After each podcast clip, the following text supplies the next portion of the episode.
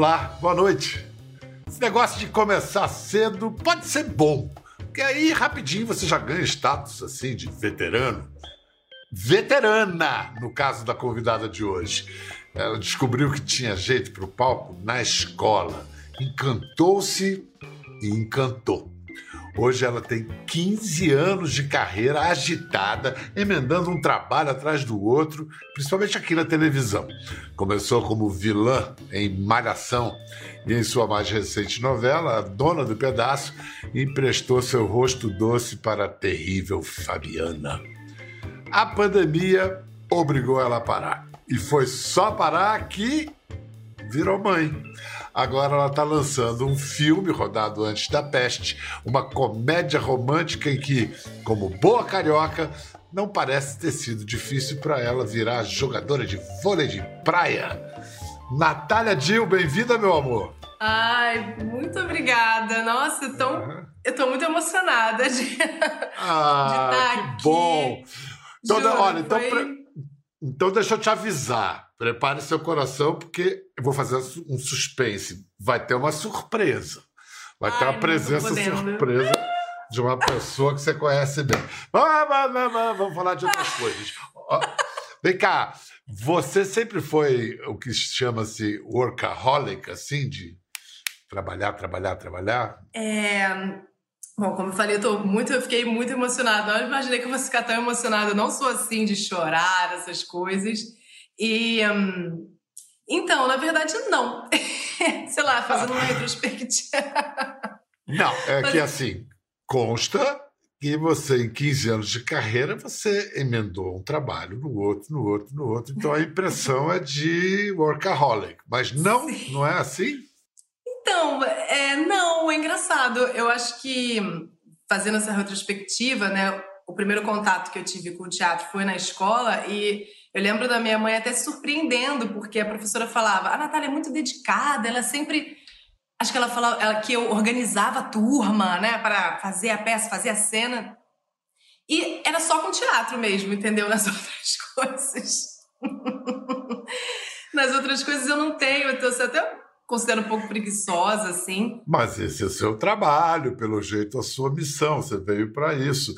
Que escola foi essa que eles botaram você? Uma escola que, pelo jeito, não tinha só aquela aulinha de teatro, era uma aula de teatro legal. Né? Exatamente, né? eu, eu devo tudo que eu tenho assim a essa escola, porque foi engraçado quando a gente mudou de bairro, a gente teve que escolher uma outra escola para mim. A minha, minha, minha mãe queria uma escola mais perto de casa. E aí tinham duas opções, uma que era muito verde e uma que tinha teatro. E eu nunca gostei de verde, assim, eu desde pequeno. falei, com seis, eu tinha seis anos. Eu entrei lá e falei, mãe, pelo amor de Deus, essa escola é muito verde, não vai dar. E aí. que engraçado. Aí eu entrei no. E ela respeitou. Aí a gente foi para uma outra escola. E aí é quando falaram assim: tem teatro. E aí eu, na hora, já quero ficar aqui. e tinha bichos. E era muito louca a escola, porque era uma, ah, uma proposta totalmente diferente, o oposto das outras escolas que eu já tinha estudado, o oposto da escola dos meus irmãos também. E, e era isso, tinha galinha correndo pelo, pelo pátio, sabe? E o que eu acho mais importante dessa escola é que o peso que eles davam para o teatro, para as artes e para as outras matérias era o mesmo. E acho que isso que me fez perceber, cara, se eu gosto mais dessa, por que não? Não, e se uma escola serve para despertar a vocação, para você encontrar a sua vocação, essa escola foi sensacional, te deu essa possibilidade. Exatamente. E vocação para maternidade agora na pandemia, você encontrou alguma? Olha, eu encontrei. Eu sempre gostei muito de bebês, então eu sou completamente apaixonada pela minha filha. E eu é muito engraçado porque eu tinha medo assim, será que eu vou saber o que, ela precisa? Será que eu vou saber o que, ela está que com, com, a necessidade dela, né? A gente fica com. O meu maior medo era esse, assim, será que ela vai estar sofrendo? Eu não vou saber. Mas eu acho que a única coisa que eu já morria de medo, que eu sabia que eu, que eu ia lidar mal com isso, era a, a privação do sono. E a privação. Ela do tá sono. com. Ela tá com quanto? Nove meses agora? Sete. Sete meses. Ainda mama. Ainda mama, ainda acorda, olha. Ainda acorda para mamar, quer dizer, mamãe não está dormindo quer dizer, eu não quero bem falar, Eu não quero falar muito, porque tem três dias que ela, tem dois dias que ela não acordou para mamar, então eu não quero falar. Entendeu? Bate na madeira. eu não quero falar, pelo amor de Deus, eu quero tipo, fingir que não está acontecendo. É, vai passar, vai passar. Tá? Pensa é, nisso. Vai isso. passar. Tá bom, Pensa tá que bom. você, você é carioca, conhece praia. Pensa que você está atravessando a arrebentação. Você vai, tá vai atravessar a arrebentação. Tá bom. Todo mundo fala isso, só força, só melhora, vai passar. Tem esse mantra, só melhora e vai passar. É. Tá bom, então tá. tá. Porque Vamos lá, então. Então vamos falar do trabalho, então. Depois a gente volta a falar um pouquinho da Eva. Olha só, as vilãs fazem parte da história de Natália. Na estreia dela em Malhação, depois em Liberdade de Liberdade, como Branca, Dona do Pedaço, como Fabiana, brilhando, assustando como vilã e encantando com suas mocinhas. Tem um negócio que funciona bem no seu, como se diz, physique de rôle, que é a sua carinha, seu rosto doce e um caráter maligno do personagem. Isso dá uma. Vilão! Em geral, já tem mais profundidade que mocinha ou, ou não? Eu acho que é, é, acho que é, essa é a graça, assim, acho que de todos os personagens, né? Você conseguir colocar um máximo de cor e para ele ficar cada vez mais profundo e ter um leque é, cada vez mais interessante. Acho que isso é que prende um pouco o público, né? Você não chapa aquele personagem naquele óbvio. Eu acho, sério, isso é a minha análise. Os vilões começaram a ter um leque maior. Os vilões começaram a ter mais ironia, ter mais humor, a gente começou a se divertir com os vilões. Né? Antes o Brasil é, chincalhava, né? Tanto que até me perguntam: ah, você consegue sair na rua? Porque as pessoas tinham ódio mesmo, né? O vilão era aquele mal, você tinha horror.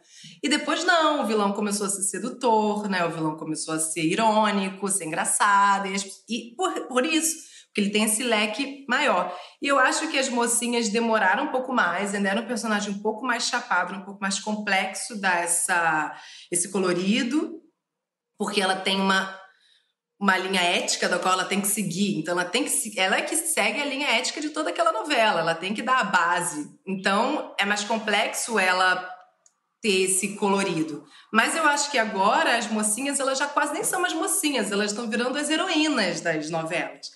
Então elas têm a vingança, então elas têm essa a, a ira. Eu acho que hoje em dia está mais possível. Então agora eu acho que agora os personagens estão equilibrados na complexidade. Essa é a minha análise.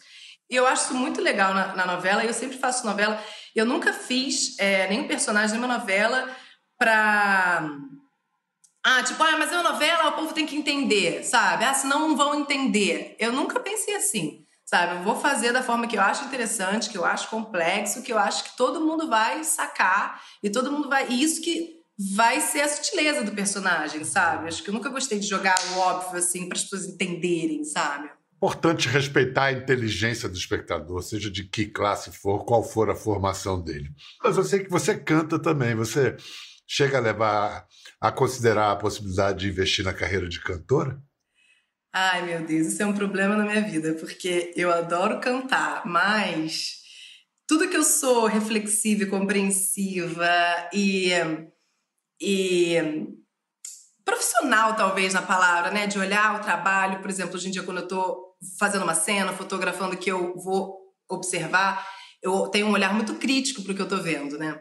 E com a música eu tenho o oposto, eu fico totalmente abalada, aí eu erro uma nota, fico mal. Aí o Pedro, que é músico, ele me critica, aí eu fico mal, fico irritada. Ele falou, cara, mas você, você só é uma nota. Eu falei, mas eu fico uma loucura. Mas peraí, deixa, deixa eu dizer, Pedro Curvelo é o marido da Natália, ele é músico. O, o importante é o seguinte, por mais que ele seja seu marido, ele não vai enganar você. Ele diz que ele acha uma boa ideia você ser cantora? Ele diz, ele diz, ele gosta. Tá pronto! De... ah. um profissional falando, né? Meu Deus! Oh. Mas eu tenho muita vontade. Eu tenho vontade de fazer musical. Foi uma, um estilo de teatral que eu nunca fiz. Eu acho que eu, Natália, indo lá gravar um disco, Natália, eu acho que talvez seja demais para mim nesse momento.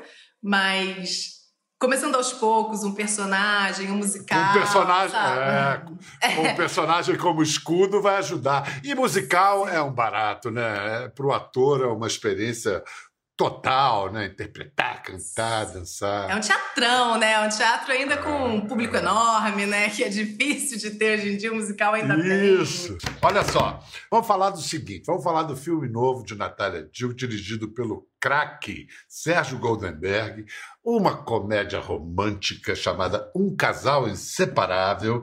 E Natália é uma professora de vôlei de praia, meio marrenta, meio turrona, enfim, apaixonada por um médico.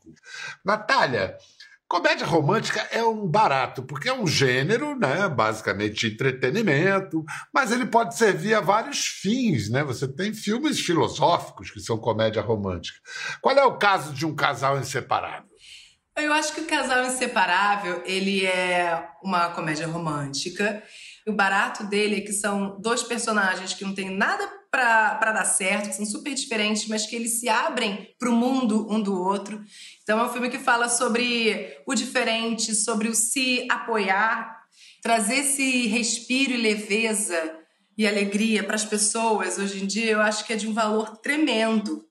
Eu sou completamente fã do gênero comédia. Eu, eu, acho que os comediantes e a comédia, acho que é de uma inteligência, assim. É... Se eu pudesse, acho que teria nascido comediante, mas acho que para ser comediante você tem que nascer, acho que não tem jeito. Então eu vou me satisfazendo um pouco onde eu consigo.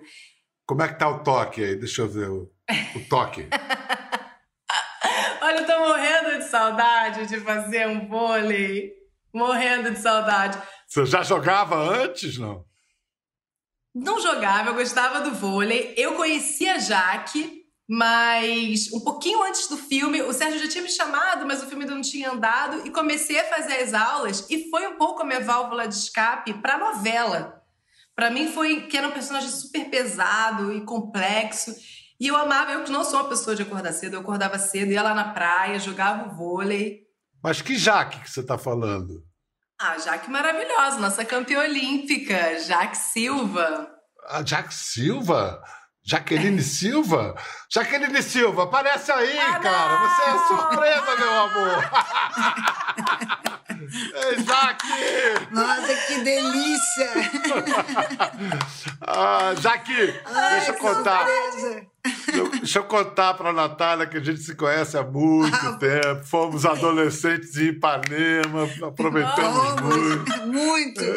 É, Isso sim é um encontro, um reencontro. É, ainda bem, né? Nem que seja assim, né? Ah, Natália bom. deu muito trabalho, Jaque. Imagina, mas se todas as minhas alunas fossem que nem a Natália. Maravilhosa, muito, muito, muito atenta, muito concentrada. E é, me impressionou muito é, é, os detalhes, assim, como ela pegava rápido a, a ideia da coisa, porque muito difícil, né, o que ela estava fazendo, assim um trabalho difícil. Mas já que ela estava querendo aprender a jogar vôlei ou aprender a fingir que sabia jogar? Mas ali não, ali não, bom, de qualquer, qualquer uma das duas coisas dá certo, entendeu? Se você pegar o espírito da coisa, que é o mais importante. Porque a gente que vai jogar um vôlei, que vai fazer por lazer, a gente está jogando, batendo uma bolinha, não tinha esse espírito competitivo, sabe, do atleta. Eu acho que isso que a Jaque ficou mais tipo, vai na bola, a bola o ponto é o ponto da sua vida. Comemora como se fosse a vitória, todo é, ponto. Tinha, uh, tinha um técnico meu que falava: você tem que ir na bola como se fosse um prato de comida. é, mas era por aí a história, entendeu? É isso, a gente já não tinha tanto isso, né? Eu perdi a bola e falava, ah, vamos outra. Não, peraí, tem que ter, ódio, é. chateado. E tem, né, acho que isso Tem um jeito, a... né? Que você, até pra limpar a bola, né? Teve um, teve um treino só pra limpar a bola, né? Porque tinha é, uma coisa que fazia foi. assim na mola, sabe? Como se a bola tivesse um. Mas não é assim. Você bate na bola, entendeu? Você tem um. É.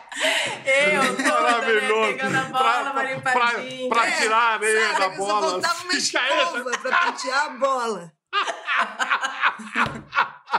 Muito bom! Escuta, vamos ver o resultado. vamos ver o resultado desse trabalho. Vamos ver se convence mesmo.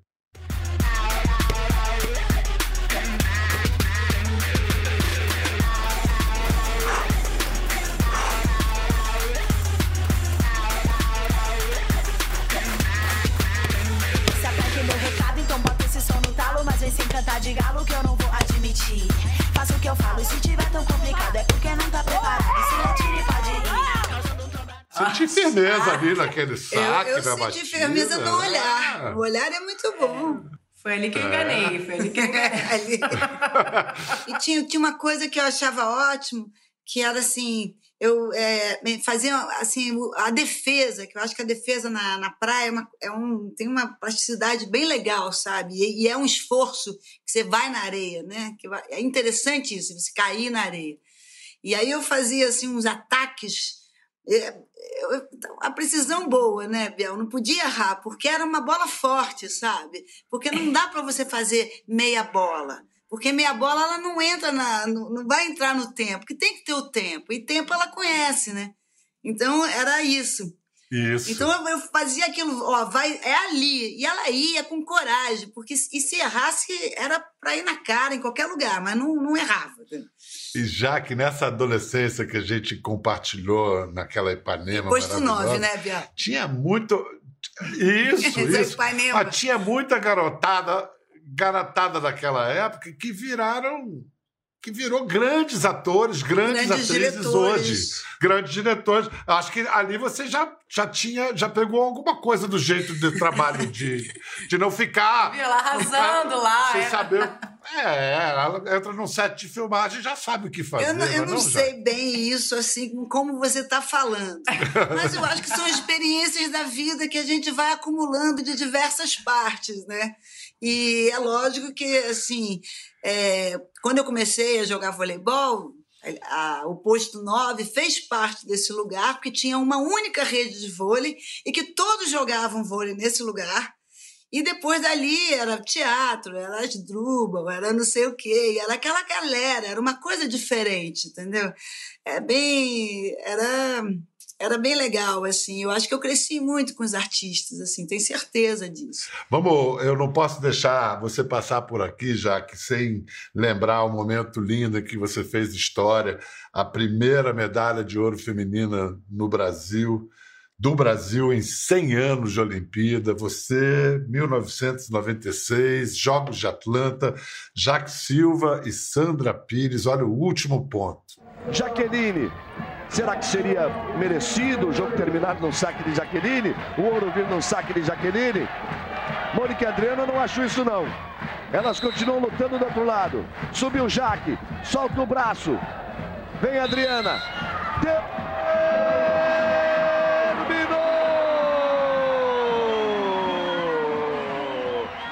Jaqueline Sandra! Assim, o que eu acho interessante nisso tudo é porque, assim, é, o Bial eu tenho uma relação com basquete, né? Você tem aquela coisa do basquete.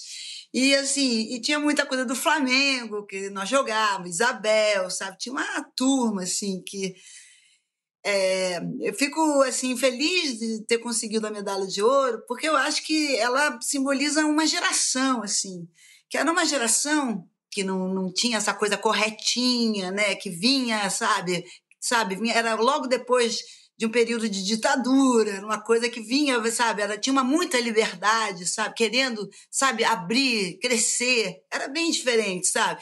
A gente, nós éramos atletas, mas queríamos ser diferentes, sabe? Tinha uma coisa que, sabe, não, é totalmente diferente você ver hoje Verdade. como o esporte cresceu. Tem nada de errado, são só gerações diferentes.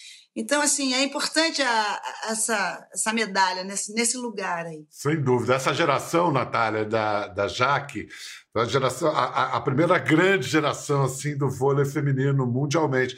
E tem dois nomes, que são o da Jaque e Isabel. Jaque e Isabel, você falava numa, pensava na outra. As duas, é, as duas construíram uma história muito linda. E o que eu acho que a Jaque está falando é simplesmente não eram caretas, sabe? É, Porque Exatamente. tinha essa coisa atleta tem que ser uma coisa meio assim. Não, elas tinham interesse pela vida, pelo mundo e pelo esporte. E que eu acho que hoje Sim. deveria ser, ou ainda não sei se já é, eu acho que já é a, a, a visão predominante. Se não é, deveria ser. Natália, pelas minhas contas, você tinha 10 anos. Eu lembro, eu lembro. E eu lembro, assim, não conhecia. Sério? Eu lembro, porque eu não conhecia a Jaque. Eu sempre gostei de, de esporte, de Olimpíada. Inclusive, vôlei era um esporte muito presente na minha casa. Minha mãe ama vôlei. Ela torce aos berros. E eu lembro que pra mim foi muito confuso, porque eu falei, ué, Brasil contra Brasil? Pra quem que eu torço? Eu fiquei muito confusa. Você, você ficou acordada para dar de mamar para Eva e aproveitou, viu as Olimpíadas de Tóquio? Vi muito, eu vi muito. E tanto que o, o Pedro tinha essa coisa, é, homem, né? Futebol e tal. Aí eu falei, não, mas vamos ver o vôlei. No final, ele já não queria mais ver futebol. Ele falou, gente, mas o vôlei é muito emocionante. eu falei, é. Trouxe um para assistir. Te viu todos. Ô, Jaque, nessa, a gente estava falando sobre a mudança do, da presença do social do atleta é, da tua geração para hoje. Vendo a Olimpíada de Tóquio, você acha que houve uma, uma evolução na relação entre atletas e cartolas? Falando do Brasil especialmente? Acho que não. Os atletas são muito comprometidos, né? Assim, com, com os dirigentes, de alguma forma, com, com patrocinadores, que são patrocinadores das instituições. Mesmo os melhores atletas que poderiam é, se expressar melhor, sabe? colocar situações, ajudar mesmo, né? Porque o esporte ele, ele, ele, ele influencia, né? Você vê essa própria Olimpíada, né? Quantas coisas foram discutidas dentro de, de Tóquio, né? É, em relação às mulheres, né? Os biquínis, as roupas que as mulheres, né? Estavam ali é, se apresentando e também a, a questão da pressão, né? né, que também os atletas também estão falando sobre isso. É, Simone Biles, né? Que... É. é Simone Biles. Veio com a Simone Biles e não foi muito falado, mas no caso da Rebeca Andrade, Rebeca Andrade tem uma questão no joelho que a Jaque sabe muito bem, porque sabe que a Jaque ela nasceu com um tornozelo diferente dos outros. Sim, e, e mesmo assim ela fez a carreira que ela fez. Conta essa história, Jaque. Não, eu, eu, meu problema é o meu tornozelo. Eu nasci com tornozelo já, assim, com osso num lugar diferente, e eu sofri a minha carreira inteira. E ao mesmo tempo era uma coisa muito louca, porque qualquer pessoa normal não faria o que eu fiz, né? E aquilo, aquela dor, aquela procura pelo médico, pelo fisioterapeuta, a vida inteira me empurrou para frente, até que eu cheguei na praia. Eu só consegui realmente continuar jogando voleibol por tanto tempo porque eu fui jogar voleibol de praia. E foi ali que eu encontrei o meu lugar. Foi interessante isso também. Mas assim, isso é uma coisa do atleta, né? Por exemplo, a Rebeca, ela tem três cirurgias no joelho, ela praticamente não tem mais joelho. Entendeu? E você olha ela dando aqueles mortais e finalizando, aquilo é de uma beleza, aquilo demonstra uma, uma força mental tão grande, assim, de superação, porque é lógico que ela não está pensando nisso, ela não está sentindo nada. Isso é preparação da. Né? Natália, você. Esse negócio de ter filho na pandemia tem mexe tanto que você você criou um, uma série de conversas. O que, que é, é mamãe de primeira live? O que, que é isso? é. Eu decidi, bom, como já era tudo primeira viagem mesmo, já dava tudo novo, todo mundo desconjuntado, eu decidi fazer essa série que eu nunca tinha feito lives, nunca tinha entrevistado, nunca tinha estado nesta posição, que é bem complexa. E foi muito legal porque eu comecei a chamar pessoas né, que, que eu conhecia para poder bater um papo e falar sobre isso. Depois eu fui entendendo que o motivo era mais assim, o que eu estava vivendo no momento, então tentar entender o processo, o fim da gravidez, o parto, o puerpério, como, como passar por esse processo e dividir com as pessoas. E, e, todo mundo foi muito generoso comigo. Então, também conversava com um profissional, né? Com uma, uma doula, uma fisioterapeuta, sempre fazia essa junção. É, e acho que foi uma forma de eu poder me preparar também para esse momento tão louco do parto e do puerpério e encontrar com as pessoas, né? Mesmo que virtualmente e ter um gostinho um pouco do que é entrevistar, porque nossa, eu ficava enlouquecida que era semanal o negócio, tinha que criar as perguntas e tá atenta. Olha, muito doido, muito. Você tem, você tem o necessário que é a curiosidade, o resto vem depois da curiosidade. E já que é, falar em, em, aulas, em educação, você não dá só suas aulas lá na Garcia, você é responsável por um projeto chamado Atletas Inteligentes, que procura levar o esporte a jovens da periferia, um projeto que foi reconhecido pela Unesco. O que, que é o projeto Atletas Inteligentes e quantas crianças estão sendo atendidas, Jaque? A primeira vez que eu fiz o projeto foi ali na praia de Ipanema, na Garcia Dávila mesmo, e e eu juntei, assim, eu tinha todos os tipos de, de crianças e adolescentes, tipos, né? Imagina. A gente fala tipo, né? Mas era, eram as misturas, né? Eram as misturas. Ah, da, daquela criança que vinha, com, com, que tinha tudo, que chegava de motorista, que chegava, sabe? E aquela outra criança que vinha, sabe, da, das comunidades mais próximas e tudo mais. E isso, na, na aula, tinha um, tinha um crescimento muito, muito grande, assim, de ambas as partes. É, é quase que a perfeição do mundo, sabe? Era muito interessante isso. E, então, a Unesco, eu levei o projeto para a Unesco, a Unesco reconheceu o projeto e eu fui premiada. Então, esse é o, são os atletas inteligentes, que, é, que vem dessa união que na realidade são esses mundos que se encontram.